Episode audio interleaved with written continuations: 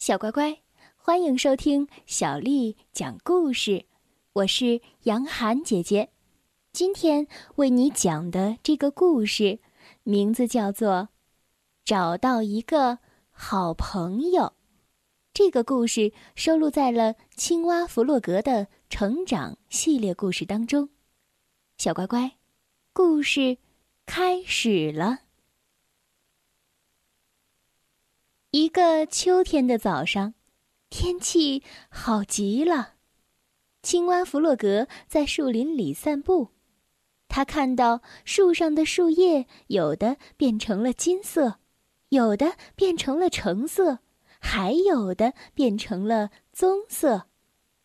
这个世界真是太美了，弗洛格心里想着。在这一片美丽的色彩中。他突然发现，好像有个什么东西躺在草丛里。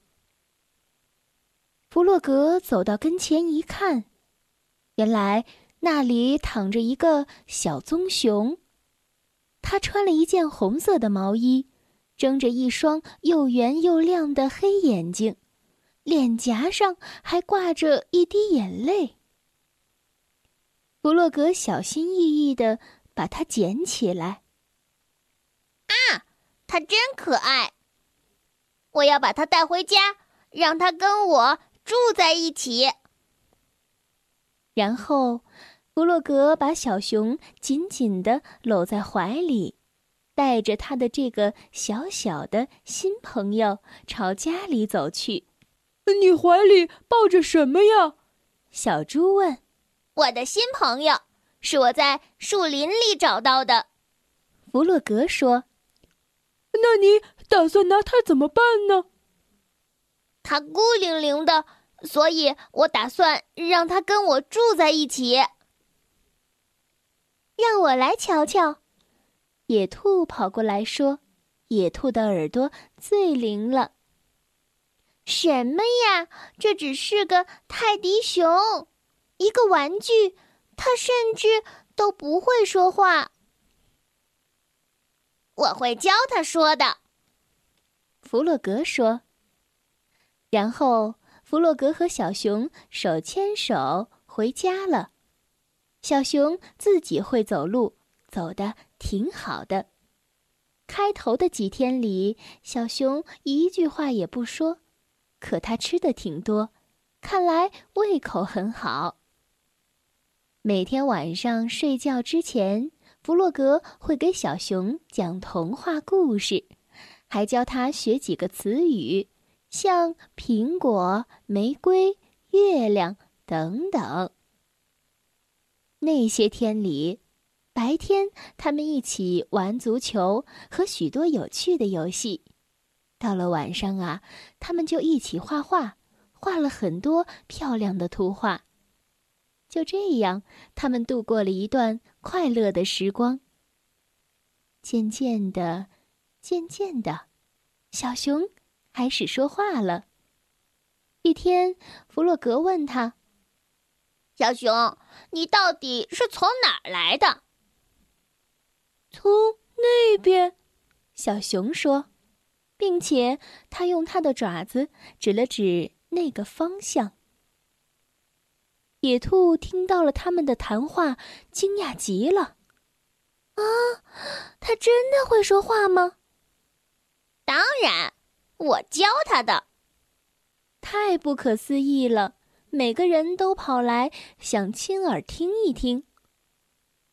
哎，小熊，你真的会说话吗？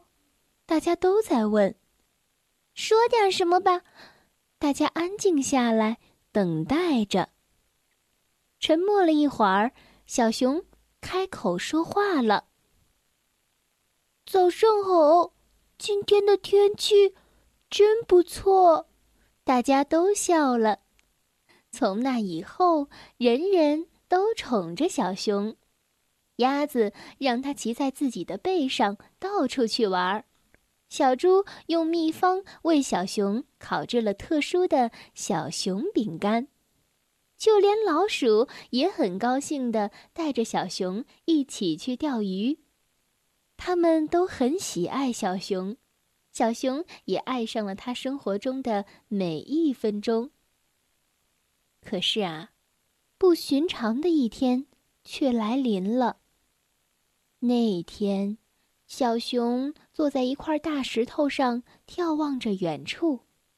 他突然不想再玩耍了，也不想再和任何人说话。其他的动物都跑来看看发生了什么样的事情。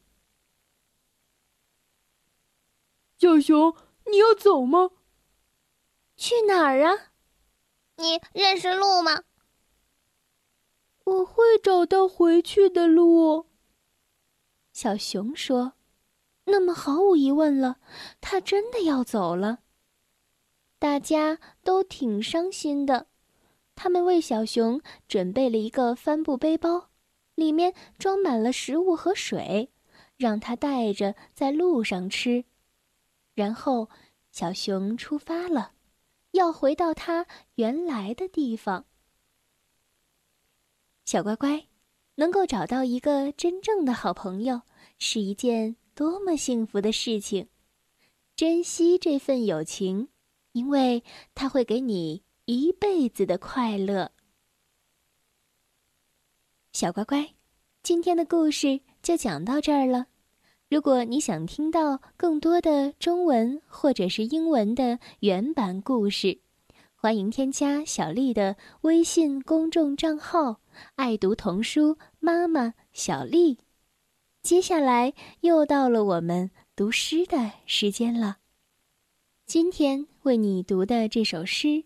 是唐朝大诗人李白写的《早发白帝城》。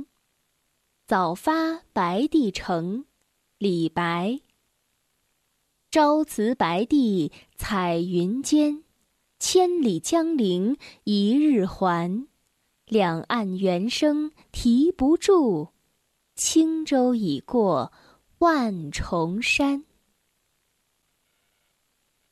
早发白帝城，李白。朝辞白帝彩云间，千里江陵一日还。两岸猿声啼不住，轻舟已过万重山。早发白帝城，李白。朝辞白帝彩云间。千里江陵一日还，两岸猿声啼不住，轻舟已过万重山。